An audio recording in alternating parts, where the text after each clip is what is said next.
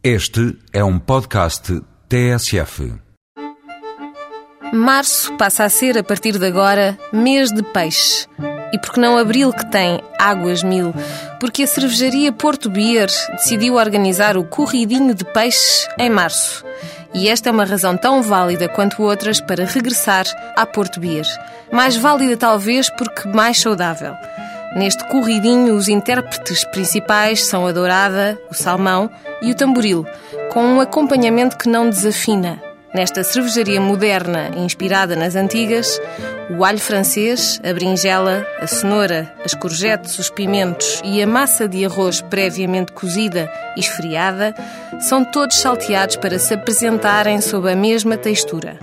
O peixe fresco vem diariamente da lota e chega à mesa grelhado e regado com um fio de azeite.